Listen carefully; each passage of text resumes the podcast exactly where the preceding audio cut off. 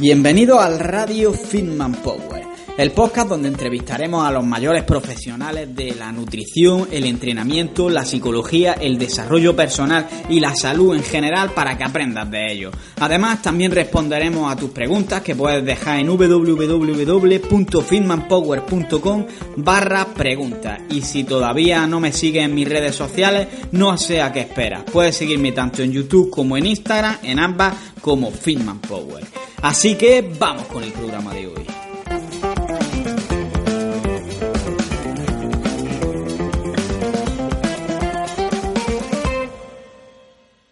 Muy buenas, hijos del hierro, y bienvenidos una vez más aquí a Radio Fitman Power.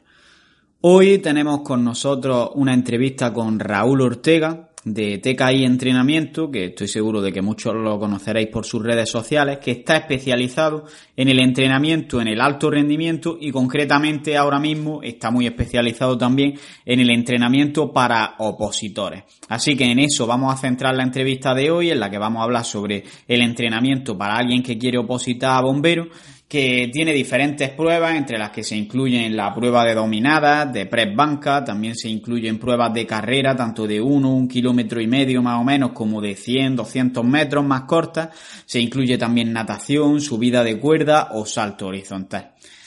Como siempre hago, voy a dividir la entrevista en dos partes, porque como siempre se extendió bastante. Y en esta primera parte vamos a hablar sobre los conceptos básicos del entrenamiento de opositores, porque al final tenés que mejorar en tantas cualidades, va a ser muy importante la organización. Vamos a hablar sobre entrenamiento concurrente para mejorar la fuerza y la resistencia al mismo tiempo. Y nos vamos a centrar también en la prueba de dominadas. Y en la siguiente parte de la entrevista veremos el resto de las pruebas. Es una entrevista muy interesante que va a aportaros bastante simplemente con escucharla, pero también podéis ver algunas infografías y alguna información extra que he puesto en el canal de YouTube o directamente en la página web que cuelgo todo esto y dejaré un enlace ahí abajo y pondré las imágenes directamente sueltas ahí para que podáis echarle un vistazo. Así que no me voy a enrollar más, que vaya a tener un ratillo para escucharme, pero lo vaya a disfrutar. Os dejo con Raúl cómo suena. imposible va a llegar ya. Nadie me va a frenar. Ahora soy yo el que se va a levantar. escucha cómo suena. Buenas, pues hoy estamos aquí con Raúl Ortega de TKI Entrenamiento y vamos a hacerle una entrevista hablando principalmente sobre el entrenamiento en opositores y bueno, lo primero darte las gracias porque me hayas invitado aquí a tu casa, porque vayamos a hacer la entrevista, porque vaya a aportar contenido de calidad. Y lo segundo, que a mí no me gusta presentar a la gente así, porque en verdad te acabo de conocer en realidad. y entonces lo que quiero es que seas tú el que te presente y que nos cuentes un poco cuál es tu historia, tu trayectoria y por qué crees que te he invitado al podcast. O me has invitado tú en este Bueno.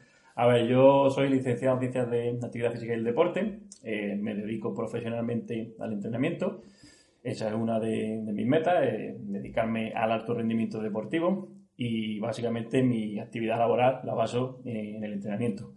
Eh, también soy máster en investigación, es una de las facetas que me gusta de, la ciencia del entrenamiento. Me encanta la ciencia del entrenamiento, dicho otra vez. Y bueno, la investigación es un tema que me parece muy interesante. Y siempre mi objetivo ha sido aunar esa parte teórica con esa parte práctica, no polarizarla, sino intentar unirla y llevarla a la práctica. Y supongo que por eso es por lo que me tiene aquí hoy. Hombre, está claro. Y una preguntilla que tengo. TKI entrenamiento, ¿qué significa? TKI son las siglas de entrenar, conocer y mejorar en inglés. Train, to know, and to improve. Entrenar, conocer y mejorar. Simplemente lo puse en inglés por globalizarlo, pero básicamente es mi filosofía. Eh, mi filosofía de trabajo pues, se basa en eso, no solo en conocer, sino que hay que entrenar, es decir, a una ciencia y, y entrenamiento, y eso obviamente nos lleva a una mejora. Vale, bueno, pues vamos a empezar introduciendo un poco el tema de lo que sería ya el entrenamiento para opositores, que nos vamos a centrar principalmente en bomberos, porque creo que es la prueba, tanto en la que estás más especializado como la que creo que es de las más completas, ¿no? Además, difícil, depende de, la administración, porque cambian según, según donde te presentes, obviamente no, no son todos los baremos iguales, pero suele ser la más, la más exigente, sí. Vale. Y bueno, antes de empezar a hablar sobre las pruebas concretamente y cómo vamos a prepararlas, hay que entender algunos conceptos sobre entrenamiento concurrente, que ya hemos hablado un poco aquí sobre ello, pero bueno, quiero que nos digas en primer lugar qué es esto del entrenamiento concurrente para quien no lo sepa. Entrenamiento concurrente es la forma de denominar eh, a la combinación de ejercicio o entrenamiento de fuerza y resistencia ya sea en la misma sesión de entrenamiento o en el mismo programa, eh, la forma de dominarlo es la literatura. Se puede llamar entrenamiento combinado o cross o, en definitiva, cualquier nombre que queramos adaptar, pero básicamente sería no especializarse, sería trabajar con las dos vertientes de, trabajo de fuerza y trabajo de resistencia. Este es el paradigma habitual que se recomienda eh, en el caso de la salud. El Colegio Americano de Medicina del Deporte, por ejemplo, las recomendaciones de entrenamiento que hacen son de entrenamiento concurrente. Trabaja la fuerza, trabaja la resistencia, mejorará tu, tu fitness general y tu salud. Eh, desde el punto de vista deportivo, sabemos que para rendir en un aspecto o en otro hay que especializarse. Básicamente es la clave de un alto rendimiento. Pero obviamente hay deportes donde se necesita una combinación de todo. Y en la gestión correcta de las variables es donde se va a poder mejorar eh, todo de una manera más amplia. Al menos conseguir no interferir demasiado, que ahora veremos qué es eso de la interferencia. Vale, porque precisamente lo que quería saber, por qué es importante estudiar esto del entrenamiento concurrente, porque podemos pensar que es porque básicamente va a tener que una, un tiempo y una energía para entrenar y si entrenas varias cualidades, digamos, no va a mejorar igual en cada una de ellas, evidentemente, porque tienes que repartir el tiempo y la energía, pero esto es así del todo o puede que haya otro, otra afección que a lo mejor te haga mejorar menos en el global o mejorar más. Desde el punto de vista teórico, eh, hay determinadas teorías que nos dicen que no se puede mejorar en ambas a la vez, o no se puede mejorar en ambas a la vez tanto como quisiéramos. Se puede mejorar en las dos, es más que evidente, cualquiera que se ponga a entrenar a la fuerza de la resistencia va a mejorar en ambas, pero eh, todos vemos también muy evidente que si nos centramos en una, mejoramos más, ¿no? Es decir, por algo existen las pruebas especializadas, por algo quien quiere ser más fuerte se centra solo en levantar peso y quien quiere ser más resistente se centra solo en correr o en montar en bicicleta o, en lo que sea. La cuestión es que a la hora de trabajar ambas parece que hay ciertos mecanismos desde el punto de vista fisiológico que se interfieren. Principalmente desde mi punto de vista, el más sencillo de explicar es la fatiga que se genera por un entrenamiento o por otro. Normalmente el entrenamiento de resistencia es el que más fatiga genera al entrenamiento de fuerza. Gastamos los depósitos energéticos y obviamente cuando vamos a trabajar la fuerza estamos vacíos y, con fatiga residual y eso pues obviamente no es bueno. También hay teorías a nivel molecular que son mucho más complejas que ya donde ya intervendrían las la famosas rutas anabólicas, catabólicas, MPK, ya sabemos la importancia del mTOR, síntesis de proteínas en, el desarrollo de la fuerza, sabemos la importancia de, la MPK en la gestión del entrenamiento de, resistencia, también de la fuerza, porque al final todo está combinado, y en esa combinación, en esa cantidad de señalizaciones moleculares, celulares, es donde reside esa dificultad un poco para explicar todo esto. Y yo creo que ahí es donde tienen que entrar los, biólogos y los fisiólogos deportivos con, amplia experiencia, amplio conocimiento, sobre todo en, trabajo de, laboratorio, para dar explicación. Nosotros, desde el punto de vista del entrenamiento, desde la práctica, lo que es más evidente es que ves que a largo plazo la gente suele interferir o ya empieza a, no mejorar tanto. Eso a largo plazo, por tanto algo pasa, al menos ahí a nivel molecular. Y a corto plazo es muy evidente que la fatiga propia de un entrenamiento afecta al otro. Claro, que no te permite digamos, rendir igual en el entrenamiento y por tanto no te permite mejorar igual. Y a nivel práctico, ¿qué crees que es lo que más influye en la interferencia? En plan, el orden de los entrenamientos, el volumen que metas de cada cosa, la frecuencia. Eso es algo que no te podría decir con claridad porque es bastante evidente que la gestión de las variables influye muchísimo, pero influye también de manera individualizada. Eh, lo que yo creo que sí sería muy evidente es el tiempo de recuperación entre sesiones. No es lo mismo eh, entrenar de manera concurrente a lo largo de la semana, haciendo una sesión de fuerza un lunes y entrenando una sesión de resistencia un miércoles, que hacerla dentro del mismo espacio temporal, en el mismo día. Termino de una, me voy a otra. Ahí sí que es evidente que, que podemos generar mucha más fatiga. No obstante, hay estrategias para jugar con todo eso y poder, poder limitarla. Yo, te, si me dices alguna, pues te diría que el espacio temporal entre ellas y pues, podríamos hablar incluso de, cómo te recuperas desde el punto de vista de estrategias biológicas que tienes para recuperarte, entre ellas la nutrición. Simplemente que yo en nutrición no me quiero meter porque no es mi campo. Supongo que habrá hablado con un montón de gente que, que sí domina de esto y te puede, te puede informar mejor. ¿Y cómo harías entonces para organizar el entrenamiento? Digamos, por ejemplo, si tienes que entrenar fuerza y resistencia o quieres hipertrofia y resistencia, para organizarlo y que haya la menor interferencia posible. Así algunas pautas básicas. Lo más claro es que lo que más te interese debería de ir primero. ¿Que eres deportista de fuerza? ¿O, qué quieres? ¿Hipertrofiar y a la vez quieres hacer cardio porque estás en un proceso de definición? Pues obviamente las pesas primero, que es lo que más te interesa. ¿Eres ciclista? y quieres complementar tu entrenamiento de, de resistencia con el trabajo de fuerza, pues a lo mejor te puede interesar hacer antes la, resistencia. Eh, esto ya depende un poco de, la, del objetivo de cada uno y, de lo que tenga en mente principalmente. Pero la, consideración básica, la recomendación general, global, es que la fuerza, primero, por una cuestión neuromuscular, porque la necesita de, de un sistema nervioso más fresco y de unos recursos energéticos disponibles que la resistencia se podría comer. Vale, y los entrenamientos, digamos, haría fuerza y justo después resistencia, lo separaría en días diferentes, lo haría una cosa por la mañana y otra por la tarde. Como te dije, lo separaría en la medida de lo posible. ¿Cuál es el problema de este? Que no hablamos de gente, o sea, pues ya hablamos de alto rendimiento, gente que vive por y para esto, no habría problema en, separarlo, comer muy bien, dormir la siesta, volver a entrenar y repetir.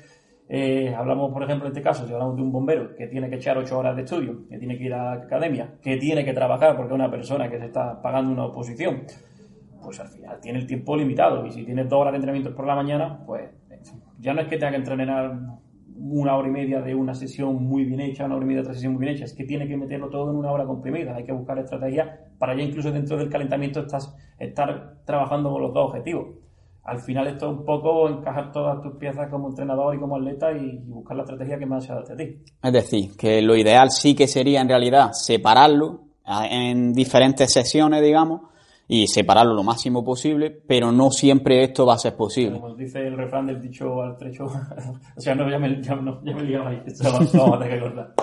Eh, como dice el refrán del dicho al hecho hay un trecho, es decir, mm, va a ser difícil o muy difícil que se puedan separar, porque la mayoría de la gente en su contexto real no tiene tanto tiempo.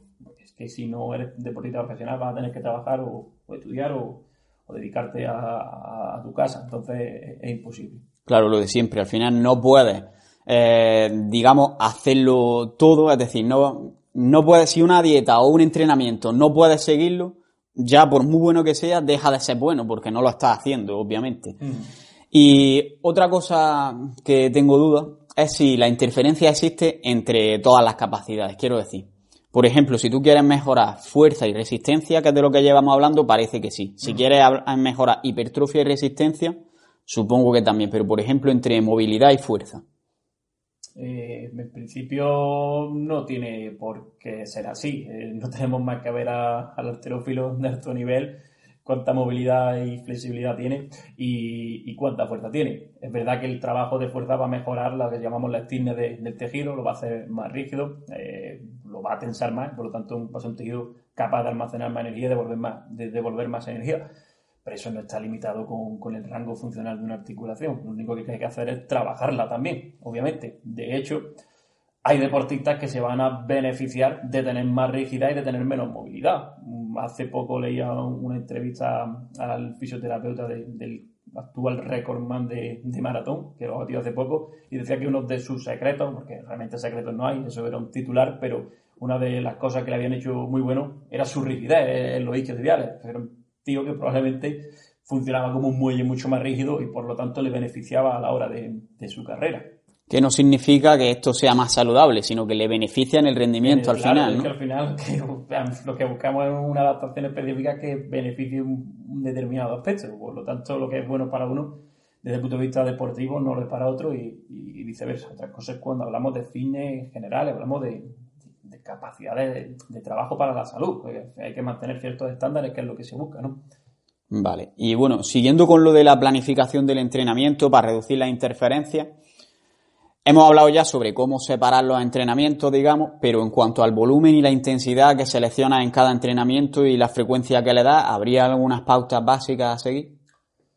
Eh, normalmente te diría que como máximo, si lo que quieres es mejorar en ambas, tres sesiones semanales de, cada una. Y luego ya vas a añadir más de una parte de otra dependiendo de, donde quiera, de donde quiera ir. Eh, suele ser lo habitual. Tú piensas, el típico ejemplo de entrenamiento concurrente sería el de un deporte colectivo. Un deporte colectivo como el fútbol que suele trabajarse, o se suelen hacer sesiones técnico-tácticas con sesiones físicas a lo largo de la semana y una sesión competitiva que sería un partido los domingos. En el caso de que sea parte de la temporada, solo, solo hubiese un partido, porque normalmente hay más dependiendo del nivel. Eh, entonces, en esos seis días previos pues ¿qué da tiempo a hacer? Más o menos. Pues da tiempo a entrenar unas tres veces en el gimnasio, da tiempo a entrenar unas tres veces trabajo de alta intensidad aplicado al fútbol, ya sea a través de, juego reducido o de cualquier, cualquier tipo de entrenamiento que me permita simular acciones o gestos deportivos y me permita también trabajar con ciertos aspectos físicos y habrá que también pues, trabajar los aspectos técnico-tácticos que tienen su carga física también. Voy a tener en cuenta que hay un factor emocional y una carga eh, emocional que es parte del global, no solo de la parte biológica.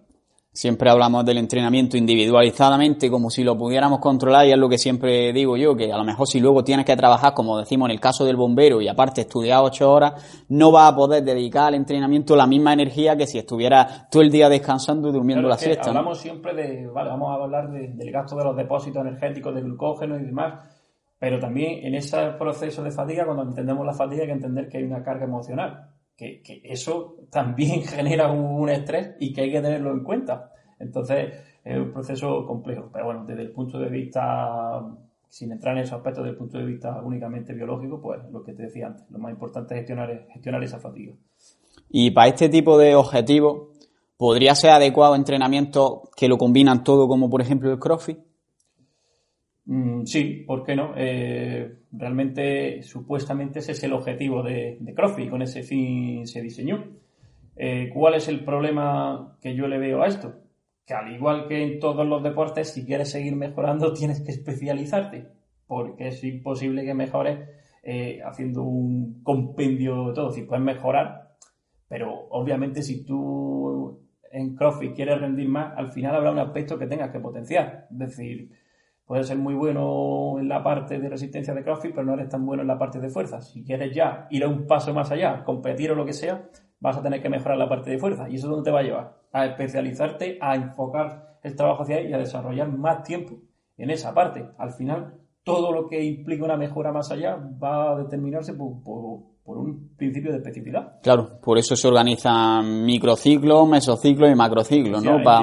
Y enfocarse en cada una de las cosas. Y cuando ves el entrenamiento de un deportista de CrossFit de alto nivel, pues verás que tiene sesiones únicas y concretas de, determinados aspectos, de alterofilia, de, gimnasia, de, lo que sea, pero no, no todo se define en el WOD. Eh, claro. El WOD quizá incluso lo preparen ya enfocado a, competición con, un objetivo determinado, porque tampoco conocemos una respuesta exacta de, de los WOD como tal Sí, es verdad que hay algunos estudios que, han visto cuáles son las respuestas, las respuestas fisiológicas a determinados trabajos ya predeterminados, pero con la cantidad de, de, trabajo que se pueden diseñar y de y digamos de, variantes que puede tener, básicamente sería un poco anárquico en ese aspecto. Luego ya sí es verdad que se puede, te puedes centrar en objetivos específicos, mejorar mi 1RM en un levantamiento o mejorar la técnica de, de X. Eso requiere especialización siempre. Claro, de hecho es que en realidad, si ya es difícil de por sí estudiar un entrenamiento, yo que sé, de hipertrofia o de fuerza especializado,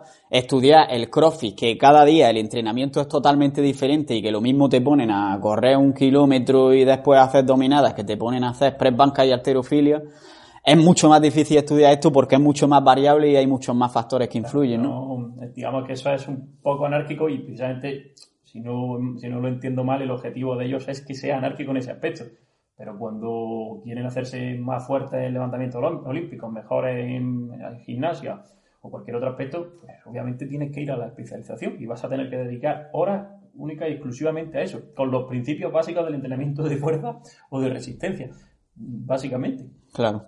Y teniendo en cuenta la fatiga que te ocasiona todo lo demás que estás entrenando, claramente. Pasa que es bastante obvio que si tú te haces cada vez más fuerte de manera, en lo básico, de manera más fuerte de manera absoluta, pues probablemente ante cargas más livianas tengan mayor rendimiento. Eh, que, esto es, digamos, de manera general, luego hay que, luego hay que matizar muchas cosas. Y si aumentas tus parámetros cardiovasculares, pues luego ante otro tipo de trabajo también lo serás mejor. Ese sería el principio un poco, ir mejorando todo poco a poco. Pero obviamente para conseguir mejoras más eficientes tienes que especializarte y quizás dejar de lado aspectos en los que ya eres bueno. Esto es como todo, ¿dónde soy bueno? Aquí, pues voy a recortar porque no, no lo necesito. Entonces aquí soy más malo, pues me voy a esta dirección. Que a veces duele porque cuando ya eres bueno te gusta más hacerlo. Salir de la zona de confort es, es jodido, sí. Y bueno, como lo que queremos enfocar todo esto a un entrenamiento de bomberos, me gustaría que diese un, un ejemplo así, con unas pautas básicas de cómo se organizaría un entrenamiento de, de un bombero que a lo mejor tiene que hacer el máximo número de dominadas estrictas, lo tengo aquí apuntado, el RM en press banca, por ejemplo, una prueba de 1000, 1500 metros corriendo. En, bomberos normalmente no tienen que hacer un RM, normalmente son pruebas de repetición. O de repeticiones con X kilos. En un tiempo determinado, con X kilos, máximo número de repeticiones. Vale. También, por ejemplo, 100 metros nadando es así, ¿no? Sí, normalmente sí. 100 metros a sprint, salto horizontal y subir la cuerda. Son las pruebas más típicas, digamos, ¿no? Pueden variar algunas cosas. Eh, también tienen circuitos eh, técnicos, no sé, y otro tipo de, pruebas propias a lo mejor de la profesión. Pero sí, suele ser lo, habitual, al menos aquí en Granada. Vale, entonces, ¿cómo sería más o menos para la menor interferencia o digamos la mejora global máxima? ¿Cómo sería la organización ideal del entrenamiento, digamos? Lo primero que yo le diría a alguien es lo que te he dicho antes. ¿Dónde eres bueno? Eh, vale, normalmente eh, te voy a decir dónde creo yo que coge a todo el mundo porque es lo, que ves habitualmente. La natación, una prueba difícil porque, salvo que hayas tenido una historia de natación, que no es raro porque hay mucha gente que ha nadado de, pequeño o ha competido incluso, pero normalmente si no has hecho eso, en mi caso yo no he nadado casi nada, sería un problema serio tener que prepararla porque, porque requiere un aspecto técnico importante si quieres mejorar. Y después, la carrera suele ser también una prueba donde la gente encuentra dificultades porque los tiempos que se piden en carrera para obtener una buena nota son tiempos ya bastante exigentes. El resto de pruebas, para cualquiera que tenga un historial deportivo normal, que haya entrenado en el gimnasio, que sea relativamente fuerte, son más asequibles.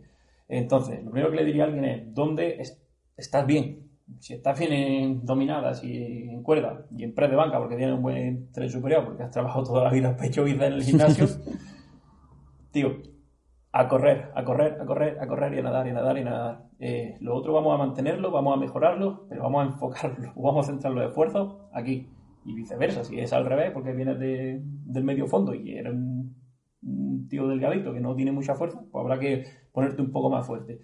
Entonces eso sería lo primero, mm, saber dónde estás, pues evaluar, ¿vale? Es decir, ver cuáles son tus puntos fuertes y tus puntos débiles y a partir de ahí enfocar el trabajo. Eh, como tienes que hacer tantas cosas y tantas pruebas, pues lo que te decía, no metería más de tres sesiones semanales de, cada una. ¿Que puedes meter más? Pues sí, dependiendo del déficit o la deficiencia que, que, que tengan cada uno. Pero como luego tienes que hacer otras cosas, tienes que estudiar y tienes que trabajar y, vivir, pues no, no haría más, más, de eso. Entonces, ¿qué puede ser un microciclo, una semana tipo? Pues vamos a poner que tres sesiones de, de carrera, ahí ya jugaríamos con las intensidades, obviamente, eh, un par de sesiones de natación o tres y un par de sesiones de fuerza a lo mejor dentro del gimnasio, el típico entrenamiento de fuerza, de pesas, eh, ya enfocado al objetivo de rendimiento y quizá a lo largo de la semana también un par de veces atrás ir practicando la cuerda, la dominada, en definitiva el salto horizontal o vertical. Dentro de, esas sesiones de, resistencia podrían meter ese salto, alguna sesión de velocidad específica. Técnica de carrera yo siempre la integro dentro de, de las sesiones de resistencia. También si trabajo velocidad lo meto dentro de la resistencia. Es decir, la resistencia la meto como, como el trabajo en pista en general. Te digo, tres días a la semana y el resto otros, dos o tres. Y ya puedes organizarlo de manera que puedas recuperar un par de días entre cada una, que sería lo, ideal. Claro, pero la pauta básica al final va a ser que dependiendo de lo que falles más, ahí metas más carga de trabajo, ¿no? Efectivamente, claro. Eh, eso es más que evidente. Mm, tienes, por ejemplo, pruebas de salto horizontal que son muy dependientes de la fuerza en, las piernas, en el tren inferior, pero claro, no te puedes colar haciendo carga de trabajo ahí, no puedes trabajar como un arterófilo para tener un tren inferior potentísimo, porque al final tienes que correr tres días a la semana a una intensidad elevada, con un volumen elevado, y lo último que quieres es, como decía antes al inicio de la entrevista, llegar con una fatiga residual, agujetas, eh, falta de sustrato que a mí no me permita rendir a la intensidad que yo te he programado en el entrenamiento de resistencia. Porque tu objetivo es mejorar la resistencia principalmente. Entonces no puedes llegar con agujetas.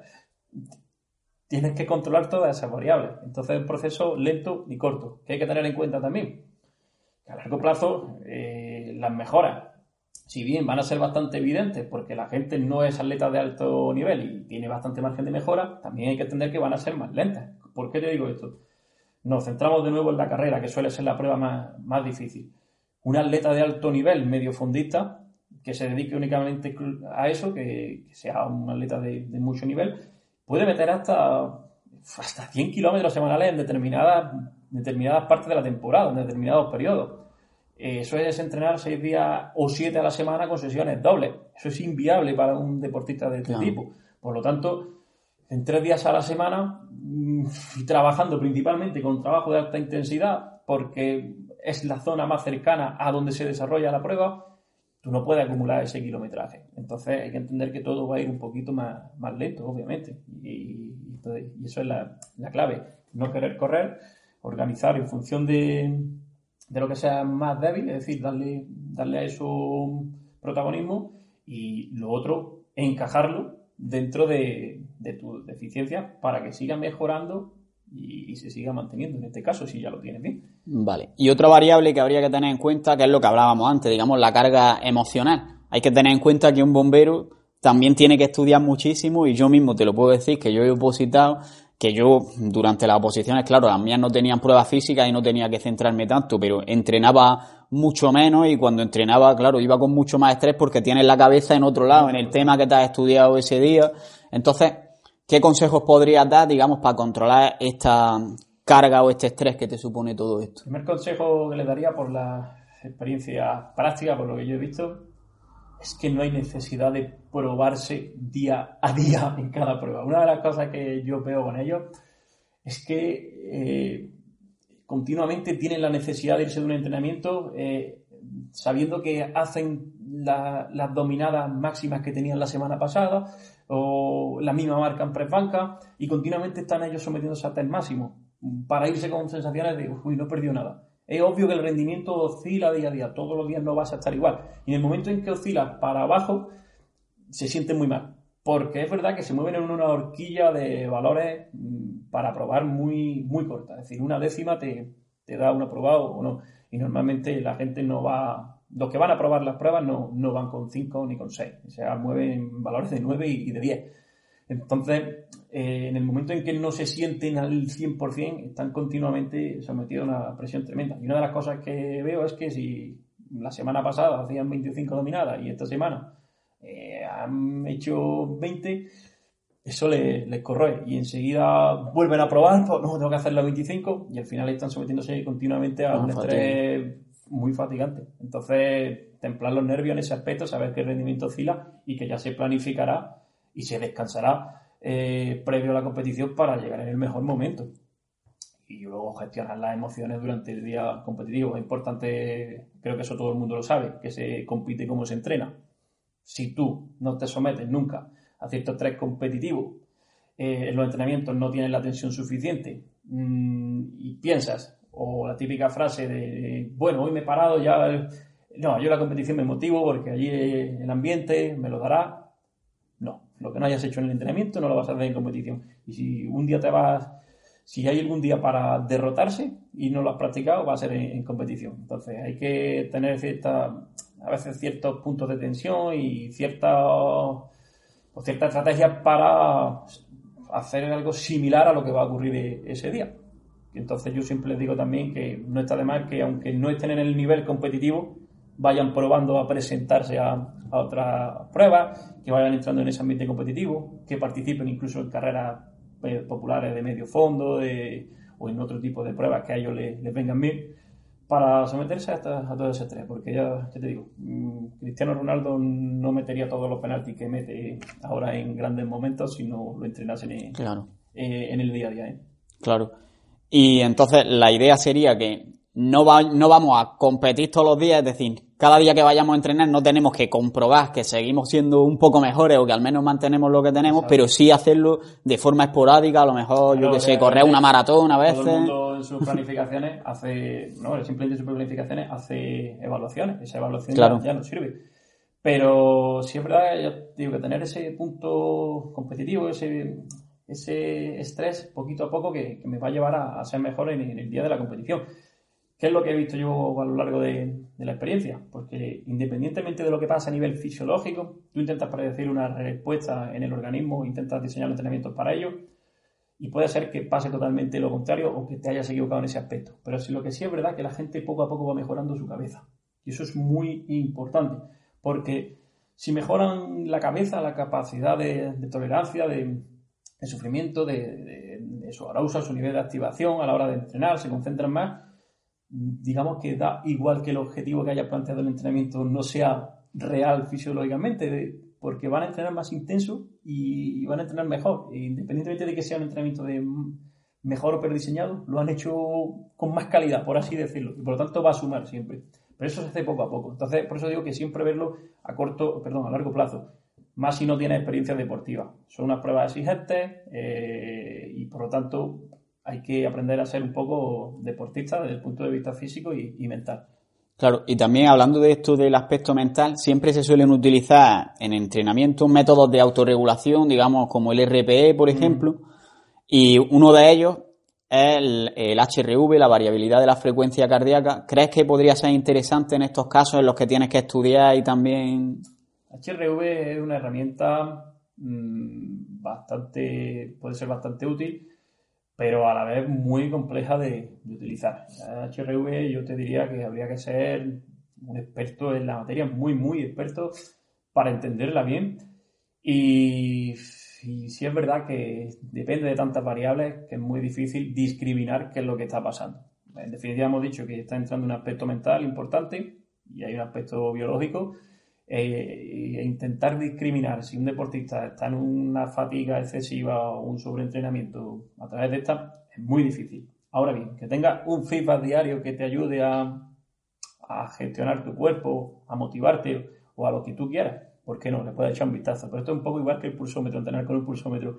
Al final genera dependencia y, genera incluso a veces estas sensaciones malas que muchas veces no, no funcionan. La autorregulación suele ser lo que mejor va fuera de una tecnología top que nadie tiene. El trabajo de sensaciones es muy importante. Por lo tanto, enseñar al deportista a que se autorregule es fundamental. Yo una de las cosas que hago, a mí no me gusta mandar papeles, es decir, te mando un entrenamiento en un PDF, lo lees y 3x5, 3x10, vale, eso lo puede hacer cualquiera. Yo siempre cuando trabajo con la gente necesito ciertas sesiones presenciales, cierto trabajo con ellos. En mi modelo de entrenamiento no son exclusivamente online, sino que tengo que estar con, ellos para enseñarles precisamente a, gestionar todo eso. Porque, como te decía, es un proceso a largo plazo y aprender a, conocerse es súper importante. Es decir, que el HRV te puede dar alguna información que sea útil, pero no todo el mundo sabe utilizarla de forma, de hecho casi nadie. La frecuencia cardíaca, ya te digo, supuestamente tiene mucha relación con, determinados con determinados aspectos, pero es que es tan variable y tan dependiente de, de tantas de tantos aspectos que, sería imposible discriminar una causa-efecto. Claro. Entonces tú puedes saber que si te sientes mal y tu HRV no, está bien, pues eh, ojo, tienes que parar un poco, ¿no? Pero a veces la variabilidad cardíaca puede estar alterada y no tiene por qué ser malo, porque es el propio estrés competitivo el que está generando y ese punto está bien en ese momento puntual. Pero si, si eso se sostiene a lo largo de un año, no y yo qué sé, y pueden influir tantísimas variables pues que, no tienen que no tienen por qué discriminar aspectos biológicos por duro. Pueden puede estar siendo aspectos mentales los que te tienen así y tu cuerpo está bien, por así decirlo. No hay, no hay una carga excesiva y tu HRV está mal. Entonces, ¿qué vas a modificar del entrenamiento? Tendrás que modificar la parte claro, Tienes que a lo mejor estudiar un poco menos, hacer algún descanso, claro. Y bueno, vamos a ir entrando ya un poco más en las pruebas y vamos a empezar con la prueba de dominada si te parece bien. Pero, por ejemplo, puede que te llegue alguien que quiera prepararse y que no sea capaz todavía de hacer una única dominada. ¿Cómo empezaría a entrenar con esta persona? A lo mejor haciendo los típicos jalones, practicando la parte excéntrica. Si no es capaz de hacer una dominada, eh, ahí podemos encontrar dos situaciones. O que su composición corporal sea muy mala. Por lo tanto, lo primero, cuando no eres capaz de hacer una dominada, probablemente sea mejorar tu composición corporal reducir tu, tu porcentaje de grasa. Y después, obviamente, es que tu fuerza tampoco está en un nivel adecuado. Pues habría que empezar a mejorarla. Relaciones del jalón con la dominada, pues hay cierta relación. No sería un ejercicio para, empezar. Pero al final, cualquier aspecto que mejore la fuerza eh, de piernas para arriba va a incidir de manera positiva en las dominadas. Y esto es muy simple. Si tú quitas peso, eh, vas a subir más. Por lo tanto, eh, es luchar contra la gravedad. Quitamos peso y mejoramos la fuerza casi de cualquier manera. Eh, todas las estrategias que tengas para hacer dominadas con ayuda, ya sea el uso de goma, con ejercicios similares, jalones, cualquier tracción vertical y, todos los ejercicios que se parezcan, pues son útiles, desde remo sentado a o cualquier otro dominada eh, desde el suelo en una barra, en fin. Poco a poco ir integrando el gesto. Luego ya, una vez que has trabajado de manera dinámica, descargando peso, pues quizás sería el momento de empezar con isométrico, con trabajo excéntrico y con todas estas estrategias que ya son un poquito más específicas y, más exigentes. Una vez que has mejorado tu composición corporal, ¿quieres decir? Principalmente, sí. Una vez que has mejorado tu composición corporal y probablemente si tu nivel de fuerza es muy malo, pues probablemente cualquier trabajo de fuerza te va a incidir en una mejora de, la hipertrofia que a su vez repercutirá en una mejora de la fuerza, tanto en aspectos neurales como estructurales, y por lo tanto te, te levantará mejor. Pero es que eso sería, digamos, este, ese sería un nivel tan básico que cualquier cosa suma. Es decir, que no, te puedo, una estrategia cerrada, entrena. Mejora tu composición. Y, y aparte hay que tener en cuenta esto que decimos de la composición corporal que es muy importante porque en dominadas, más allá del entrenamiento, la composición corporal es imprescindible porque no es lo mismo tener 10 kilos más de grasa que tener esos 10 kilos fuera.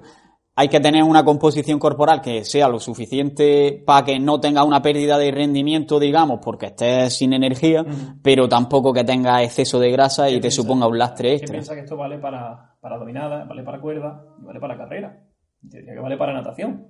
Es que tienes que hacer pruebas donde peso corporal es, determinante. Entonces, cuando tienes que subir una cuerda, cuando tienes que subir una dominada, pues, y cuando tienes que correr rápido, o estás delgadito o no te queda otra. Entonces, consigue una composición corporal interesante. Es más, te diría que no te interesa para nada estar tocho. Ese típico bombero con una espalda de culturista mm, no pinta nada tampoco porque al final sigue siendo lastre. Es decir, que lo que más habría que buscar en realidad serían adaptaciones a nivel neuromuscular, ¿no? A nivel neuromuscular, obviamente, hacerte más fuerte a nivel neuromuscular y, ya te digo, intentar pesar lo menos posible porque al final la masa es determinante. Hablamos de, de leyes físicas, de, la ley de así de simple. Ahí es donde entraría en juego ya la nutrición. Claro. Y bueno, eh, hablando un poquito más, ya, ya se supone que sabemos hacer una dominada, pero claro, hay que mejorar el número de dominadas que somos capaces de hacer. Entonces, ¿cómo haría, digamos, esta progresión? ¿Qué volumen de entrenamiento, series, repeticiones? Yo lo que haría sería, si eres muy, si eres muy novato, no tienes eh, nada de nivel de hacer una dominada o, ninguna o muy poquita, eh, sabemos que la mejora de la fuerza máxima dinámica, es decir, el 1 RM, en la fuerza absoluta, eh, se va normalmente a correlacionar con, mayor rendimiento ante cargas submáximas. Es decir, que si eres capaz de mejorar tus valores absolutos, pues tu cuerpo pesará relativamente después menos, ¿vale? Se supondrá un porcentaje menos de tu 1RM y por lo tanto podrás hacer más repeticiones. Una vez que ya has hecho eso, ya te digo, en, ese nivel, con cualquiera de las estrategias que tengas, porque es que hasta el típico entrenamiento de, culturista te va a sumar para eso, eh, porque ya ha generado adaptaciones neuromusculares, ya vendría a trabajarse un poquito todo de manera más específica, ¿no? Entonces, ¿qué haría yo en ese aspecto? Seguiría intentando mejorar mi 1RM o al menos mantenerlo a lo largo del tiempo, pero ya buscaría estrategias que me ofrezcan mucha variedad para no saturar, porque al final se hace muchísimo volumen de trabajo, muchísima dominada a lo largo del año y por lo tanto los hombros, por ejemplo, sufren mucho, iría buscando determinados agarres eh, y otro tipo de, trabajo, de estrategias que me permitan sumar. Y luego intentaría que el trabajo con lastre, que yo creo que es importante, eh, se diseñase para hacer estímulos muy similares a lo que haría en la prueba. Es decir, que en vez de trabajar con lastres quizás muy pesados y con series muy cortitas, buscaría lastres que me permitiesen estar sobre la barra un tiempo similar al que estaría haciendo dominadas con mi propio peso corporal. ¿Para qué? Pues para, lo mismo, para buscar eh, sensaciones de que después peso menos, pero a nivel metabólico estoy eh, adaptándome al mismo tiempo de trabajo quizá que tengo en, la prueba. Sería una opción. Luego ya podríamos usar cualquier tipo de estrategia. A la hora de levantar pesado, por ejemplo, si lo que buscamos es mejorar un URM, porque sabemos que es importante, tendríamos clúster, eh, tendríamos trabajos excéntricos, tendríamos trabajo isométrico en el sticking point, mm, trabajar en distintos puntos. Una de las cosas que yo hago con, la gente también es definir cuál es el punto donde más le cuesta, porque anatómicamente todos no son iguales, y intentar romper ese punto. Pero eso ya hablamos de gente que hace más. Es que al principio, digamos que se resume cuando decíamos que no hago ninguna. Empieza a entrenar, controla los volúmenes, preocúpate de que técnicamente hagas las cosas bien, reduce tu peso corporal que probablemente sea más elevado y empezará a subir. Lo básico, digamos que al principio sería empezar reduciendo el peso corporal, lo primero, y luego empezar a hacer dominadas ya de por sí, si no eres capaz, mejorar tu 1RM y ya después vamos a buscar técnicas más específicas a lo mejor, como lo que estás hablando de los clusters, o, por ejemplo, que si tienes un punto en el que te estancas, típica técnica de colgarse una cadena y que la cadena se despegue del suelo justo en el momento. Sí, pero es que también depende un poco de la anatomía de cada uno. Habrá sujetos con los brazos más largos, con distintas envergaduras y los puntos, de, los puntos de cada uno cambian. Pero yo creo que es un enfoque interesante. Y luego, pues ya te digo, a la hora de trabajar con lastres, intenta simular las series propias de la competición. Si tú en competición vas a estar encima de la barra 50 eh, segundos, intenta que se asemeje a eso a nivel metabólico. Pero no te olvides de seguir aumentando tus niveles de, fuerza absoluta, porque siempre vas a estar relativamente pesando menos. Entonces, ¿vale? Tu cuerpo va a suponer una carga menor y eso es importante. Pero luego ya habrá que irse a aspectos específicos. Es decir, cuando ya tenemos toda esa base, nos podemos enfocar en los agarres, nos podemos enfocar en el ejercicio para el hombro, nos podemos enfocar en cambiar la posición de las manos. En definitiva, hacer todas las estrategias que tengamos a nuestra disposición para poder acumular volumen sin dañarnos y, seguir sumando. Pero es que una vez que tienes un determinado número que ya está en, esa nota que tú querías, es lo que te decía. Vamos a seguir sumando, vamos a utilizar estrategias para no sobrecargar, pero vamos a centrarlo de fuerza en lo que está ya peor. Claro. Porque eso creo que es un error. Gente que tiene ya 30 dominadas, que tiene un 10, sigue trabajando todos los días a una frecuencia tremenda. Ya que tú tienes fuerza, eh, céntralo de fuerza en otro aspecto, ¿no? Claro.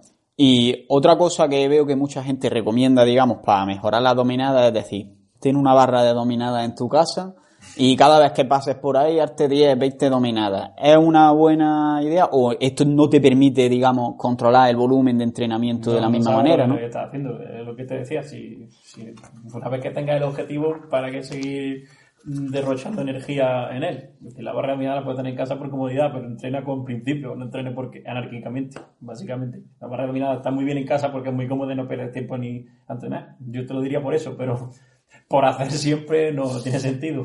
Habrá que controlar las cosas. Hay que controlar las variables. Y otra cosa que veo que, que veo que es importante es a nivel técnico. ¿Cuáles serían las reglas que hay que seguir y qué consejos darías para mejorar en este aspecto? es bastante, te diría bastante complejo, porque es una pregunta que se hace siempre, pero es que no hay una respuesta determinada. ¿Por qué? Porque todo depende de un tribunal subjetivo que te dice que sí o que no.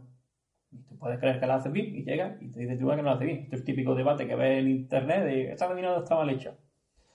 Esa dominada está mal hecha y a lo mejor en ese tribunal me, están diciendo que sí. Por lo tanto, esa es la técnica óptima para, para ese tribunal. Y puede que ese tribunal un día diga una cosa y mañana hay otro y dice otra cosa. Entonces, ¿qué es lo que hago yo con mi gente? Entrenarla en diferentes técnicas. Es decir, la entreno en, en técnicas súper estrictas, lo que llamaría una dominada estricta, que tampoco quién define que es una dominada estricta, eso para empezar. Bueno, lo que supuestamente la dominada estricta y luego miles de estrategias para, hacer más o, lo que queramos. lo que yo me aseguro siempre es de saber que todos van en el mínimo con la estricta, pero lo que después le permite al tribunal que lo hagan, porque digamos que la, técnica la marca el primero que, que entra en, las pruebas, es el que pringa. Entonces, a partir de ahí todos observan y, hacen lo, lo, que puedan. Hay que ser un poco pillo en ese aspecto. ¿Qué diría también? Que, por ejemplo, el entrenamiento basado en velocidad para el trabajo de dominada, fuera de las cargas altas, y fuera de cuando estás trabajando con lastre, obviamente trabaja en máxima velocidad para máxima incidencia neuromuscular, pero lo que es ya una vez el trabajo específico con tu propio peso corporal, con la carga específica de competición, ahí yo mm, lo de moverse a máxima velocidad lo veo, lo veo ineficiente totalmente, porque está desarrollando un gasto energético inútil. Tienes que buscar un ritmo que a ti te sea cómodo de mantener y que te permita alargarlo lo máximo posible, hacer todas, las posibles. Entonces, ¿qué diría? Evitar tensiones innecesarias, sobre todo en las bajadas. Mm, ¿Para qué te vas a frenar de más cuando puedes soltarte? No gasta energía ahí. Eh, aprovecha los rebotes si te dejan y no te pases mucho tiempo arriba, porque está gastando energía igualmente y fatigando. Por lo tanto, una técnica fluida para ti, que eso nadie sabe cuál es, pero no pierda energía donde no la necesitas. Utiliza la energía en la concéntrica y no, no haga esfuerzo máximo desde la primera, porque entonces estás eh, perdiendo fuelle. Claro, al final hay que buscar la velocidad y el ritmo que a cada uno le venga mejor, que no va a ser hacerlo lo más rápido posible ni tampoco hacerla despacio con mucha una gente. Prueba de resistencia. Si yo te digo que corre una prueba de resistencia, buscarás el ritmo estable para tú poder correr en el mejor tiempo de media. Pues si tú sales en una prueba de, un kilómetro así, como en un ritmo de 100, a los 300 estás muerto. Claro. Entonces, no, no, tiene sentido salir a, tirar todas las posibles y caer en en la décima o, en la que sea. Vale, y ha hablado sobre lo de las dominadas estrictas y que ahí es donde tenemos que mejorar, pero ¿qué sería para ti una dominada estricta? Pues básicamente que no haya un balanceo extremo del cuerpo, que no haya movimiento extraño de las caderas, que se sobrepase la barbilla y que se tiren por completo los, codos. Mm, yo creo que eso es lo que define la, la, la, base de la oposición y lo que todo el mundo entiende por una dominada estricta. ¿Qué pasa? Pues que después, si se aprovecha energía elástica abajo, en fin, al final habrá cierto movimiento de, keeping, de balanceo, que ya te digo, cierta gente lo permite, otros no, y, hasta dentro de la misma, del mismo examen, pues habrá un tribunal que a alguien le diga que sí y otro que no, porque esto no se graba con una cámara de alta tecnología eh, que te da puntos y te dice sí o no. Te lo dice una persona que la mayoría de las veces no tiene ni idea de lo que es entrenar y está ahí. Vale. Y por último, algún ejemplo así, de forma muy básica y breve, de una planificación para mejorar el número de repeticiones ya cuando ya tienes cierto nivel. Eh, sí, habría que. En qué, cuando ya cierto nivel, ¿a qué nivel nos referimos? Un nivel que merezca la pena mejorar. vale. Pues yo lo que haría sería, en el caso de vamos a poner una persona que ya es capaz de hacer más de 10, quizás, lo que te decía, eh, si vas a trabajar quizá tres días a la semana, centrarte en un día en levantar pesado, en seguir moviendo lastre de manera pesada, y sí que movemos a máxima velocidad. Por ejemplo, el cluster sería una buena estrategia para ir acumulando, acumulando volumen.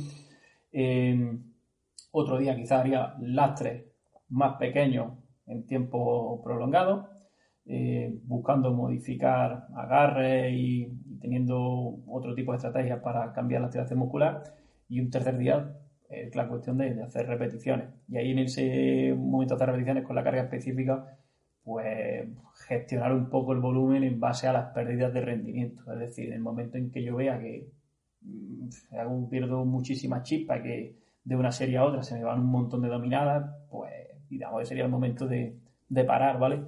Y poco a poco intentar ir incrementando los, volúmenes en, los tres aspectos, la sobrecarga progresiva. Claro. Mm. Vale. Bueno, pues esto es todo para esta primera parte de la entrevista y en unos días subiré la segunda parte de la entrevista en la que vamos a centrarnos en las siguientes pruebas de la oposición, entre las que se incluyen la de la carrera, ya sea tanto larga como corta distancia o larga entre comillas. También hablaremos sobre la prueba de natación, sobre la subida a la cuerda y sobre el salto horizontal. Y por último, también, como siempre hacemos, Raúl nos recomendará contenido y nos hablará un poco sobre dónde podemos encontrarle, aunque ya aquí abajo voy a dejar sus redes sociales para que podáis seguirle. Y así que un saludo y a seguir creciendo. Pues hasta aquí el episodio de hoy. Espero que os haya gustado y os haya sido de utilidad. Y si es así, no dudéis en compartirlo en las redes sociales, en darle al corazoncito y si queréis cualquier cosa, en dejarme un comentario porque me encanta leer y responder vuestros comentarios. Así que no me enrollo más y un saludo y a seguir creciendo.